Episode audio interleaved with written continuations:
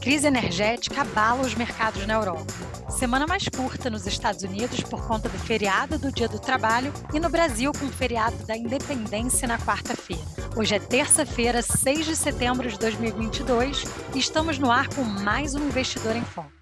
Olá, eu sou a Laura Maia, coordenadora de conteúdo de investimentos aqui do Itaú, e hoje eu estou no lugar da Renata Colombo para conversar com o especialista em recomendação e portfólio, Ítalo Martinelli, sobre o que deve movimentar os mercados nessa semana. Olá, Ítalo, bem-vindo. Olá, Laura. Olá a todos que estão nos escutando. Muito obrigado pelo convite. E bem-vinda também, Laura, aqui. É, eu sempre troco essas figurinhas com a Renata, mas vai ser bom da gente conversar um pouquinho hoje. Exatamente, vai ter uma overdose de sotaque carioca hoje. Mas, Ítalo, o mercado internacional nesse início de semana repercute divulgações e anúncios da semana passada. Queria começar pelos mercados europeus. Você pode explicar para quem nos ouve o porquê da gente estar tá vendo essa combinação de queda do euro e alta do preço do gás? Legal. Vamos lá. Pessoal, acho que para começar, acho que quem tem nos acompanhado aqui semana a semana tem ouvido bastante a gente falar sobre esse assunto, mas eu vou botar, acho que quem está nos escutando aqui pela primeira vez, fazer um onboarding aqui desse assunto, tá? Acho que no final da semana passada, o principal ponto aqui foi a, a gente tem a estatal russa Gazprom, ela é responsável né, pelo abastecimento do Nord Stream, que é o principal gasoduto que exporta gás natural da Rússia para a Europa. Ela primeiro sinalizou que estava tendo, né, ocorrendo um vazamento de gás e que eles teriam que realizar a manutenção do gasoduto. Porém, no fim de semana, essa, a Gazprom, essa mesma estatal, anunciou a interrupção do fornecimento de gás por tempo indeterminado. A gente já vem falando bastante sobre esses receios que o mercado como um todo e os economistas estavam tendo sobre a possibilidade de uma in, interrupção sem expectativa de volta do fornecimento para o gás na Europa. Mas por que, que há tanto temor com isso e como isso afeta os mercados globais? Vamos lá, pessoal. Acho que o primeiro efeito aqui que a gente está vendo é, e é um efeito muito direto, é a escalada do preço do gás natural nos mercados internacionais. Por exemplo, hoje, nesta segunda-feira, início dessa semana, a gente viu o gás natural começar subindo quase 30% dos mercados internacionais, uma alta muito forte. É que é exatamente uma expectativa né, de diminuição da oferta da, da commodity, já que a gente não vai ter exatamente a utilização do gasoduto e a exportação da Rússia, isso leva a uma alta dos preços, visto que a demanda ela é bastante inelástica para essa commodity. Quando a gente fala inelástico, uma demanda inelástica é que ela não consegue se variar, variar tanto para diminuir a demanda para exatamente alinhar com a diminuição da oferta para impedir que os preços aumentem muito, tá? É que o principal ponto é que o gás natural, ele de fato é super importante, pessoal, tanto para o abastecimento dos lares na Europa, visto que a gente sabe que o, o inverno europeu é um inverno muito severo, ele exige das pessoas a utilização do gás natural para o aquecimento interno das suas casas. Então, aqui tem um dispêndio super importante para as famílias e também ele é uma fonte super importante de energia para as indústrias. E a gente sabe que a indústria de transformação na Europa ela tem um, ela tem um papel muito importante no PIB da região, principalmente das suas maiores economias, como a Alemanha e França. Tá?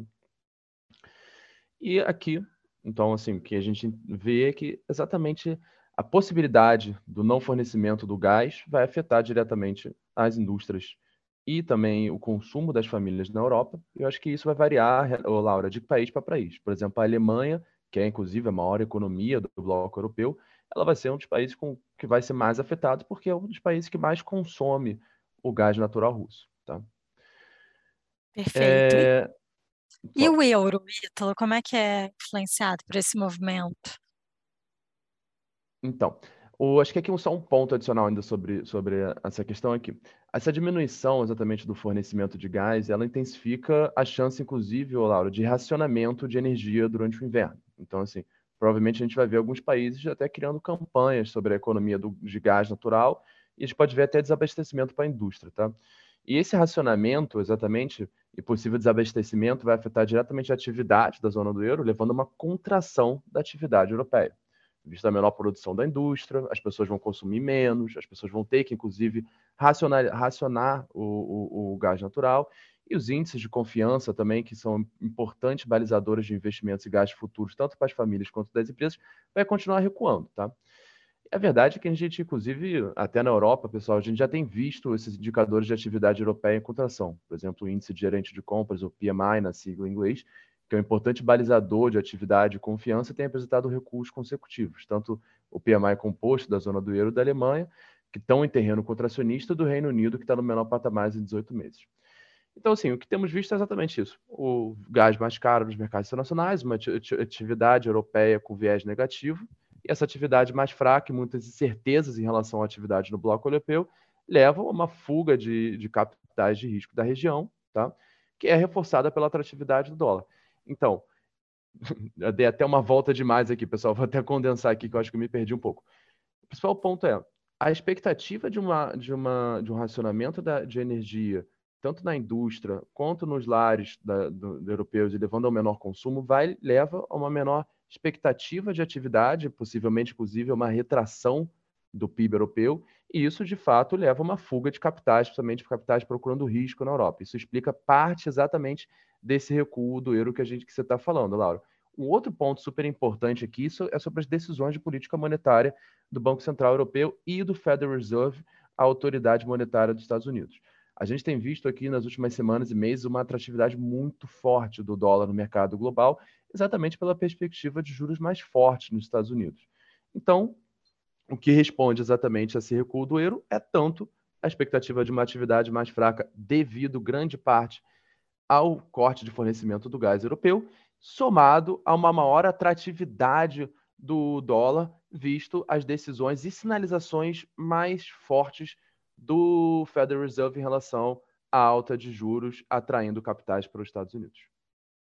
Perfeito, Ítalo. Os mercados cautelosos, então, em relação ali na Europa, né, as atividades e etc., os índices de atividade. Como é que essa crise energética uhum. da Europa pode afetar o mercado brasileiro? Boa, excelente pergunta. Acho que esse link é super importante, pessoal. Esse link passa exatamente pela atividade global.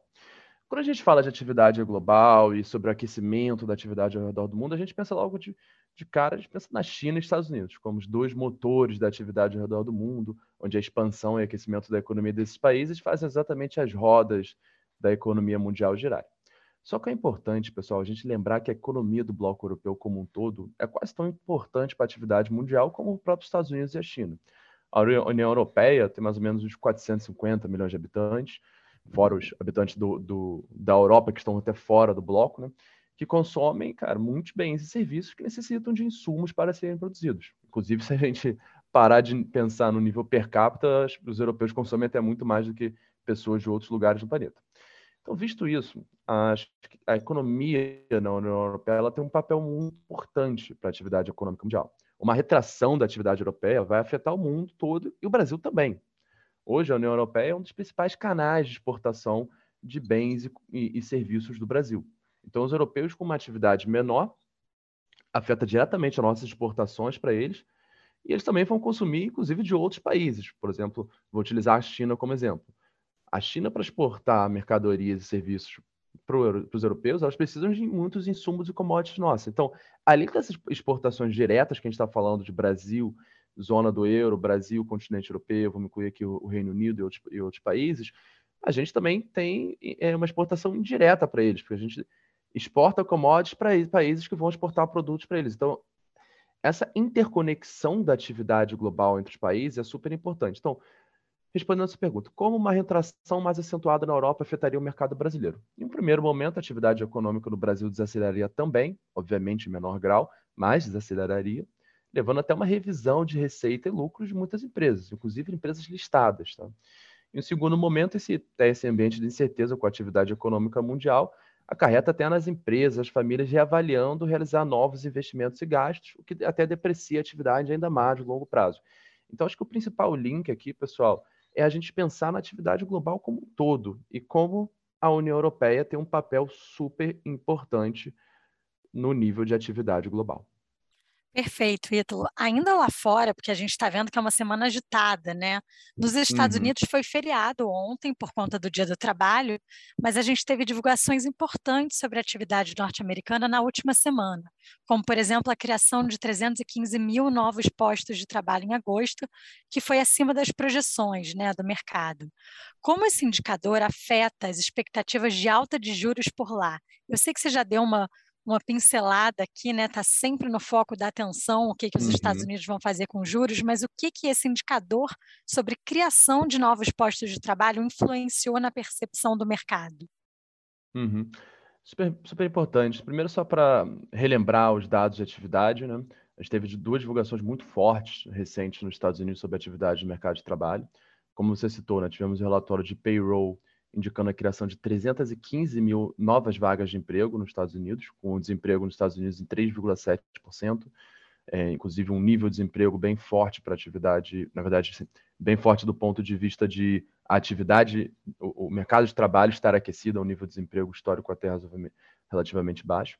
Outro relatório importante também foi o relatório JOLTS, que é um relatório que ele indica quantas vagas de trabalho tem em aberto para contratação. Isso aqui eu acho que é um outro ponto super importante para você indicar como é que está o aquecimento de um, mercado de trabalho. E o relatório JOLTS nos Estados Unidos indicou que ainda há 11,2 milhões de vagas em aberto para contratação. Tá? Então, o que, que eu, esses dois relatórios indicam para a gente, ô Laura? Indicam que a gente tem, de fato, uma atividade de mercado de trabalho muito forte a gente ainda tem um mercado de trabalho nos Estados Unidos muito aquecido, demandando muitas pessoas ainda, criando novas vagas e se expandindo. Tá? Acho que aqui um ponto super importante para a gente lembrar sobre como isso afeta é, as decisões do Federal Reserve, as decisões de política monetária. A gente tem que pensar sempre que um banco central ele está sempre pesando duas coisas na balança. De um lado, ele vai atuar para exatamente proteger o poder de compra da sua moeda aqui a gente está falando do Federal Reserve, então o Federal Reserve tem a missão de exatamente impedir que o, o dólar se desvalorize, que ele per, perca a, a, sua capacidade de poder de compra, que isso é impedir que a inflação aumente de forma desenfreada. Então ele tem que controlar a inflação, ele tem uma, inclusive uma meta de centro de inflação de 2%.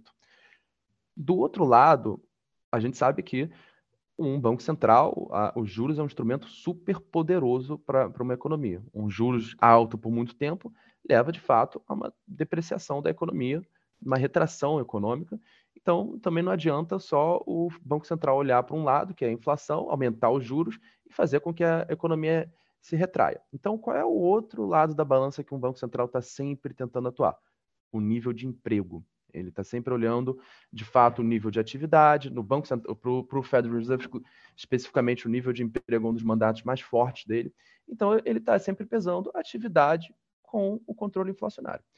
Então, o que, que diz para a gente a gente vê dois indicadores de atividade de mercado de trabalho super fortes?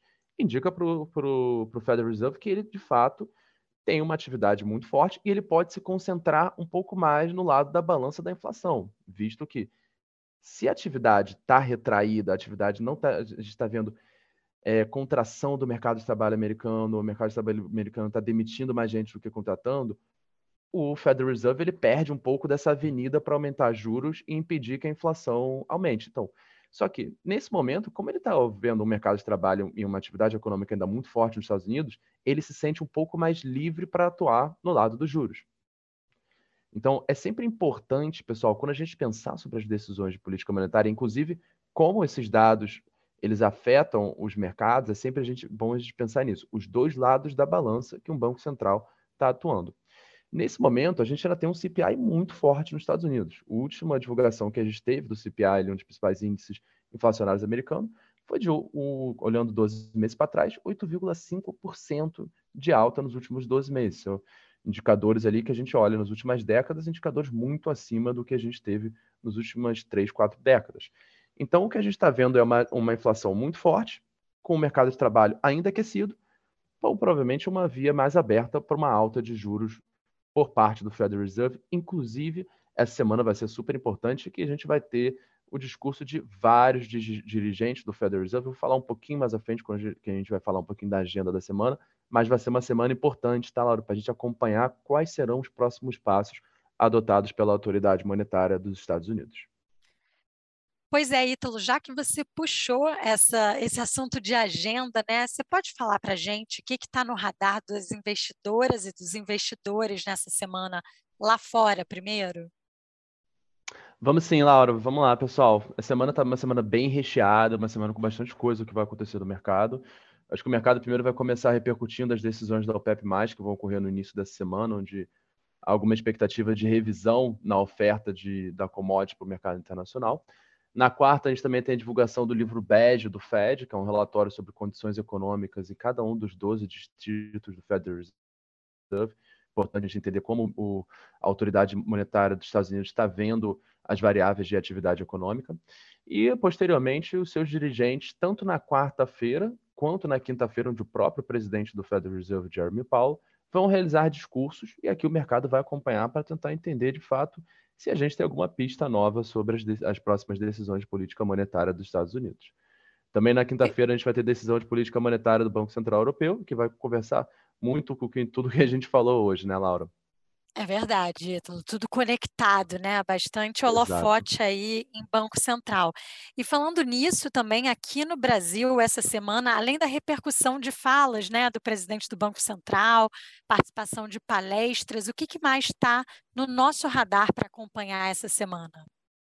Uhum. É, o principal destaque vai ser o IPCA de agosto, que ocorre na sexta-feira, que é super importante para a gente ver como o IPCA continua se comportando após a deflação que a gente viu no IPCA de julho e no IPCA 15 de agosto, tá? A gente também vai ter ali uma palestra importante do presidente do Banco Central, Roberto Campos Neto, que o mercado, assim como vai acompanhar né, o Jeremy Powell para ver as próximas pistas sobre as próximas decisões de política monetária dos Estados Unidos, o mercado vai acompanhar o Roberto Campos Neto aqui no Brasil e vai repercutir as suas falas para tentar entender quais serão os próximos passos do Banco Central. Na quinta, acho que é um outro ponto aqui importante, divulgação do GPDI. Então, como eu falei, Laura, semaninha movimentada no mercado. É verdade, fora o feriado na quarta-feira, né, Ítalo? Bom, vamos uhum. acompanhando tudo. Muito obrigada pela agenda, por todas as explicações desse complexo momento aí para o mercado internacional.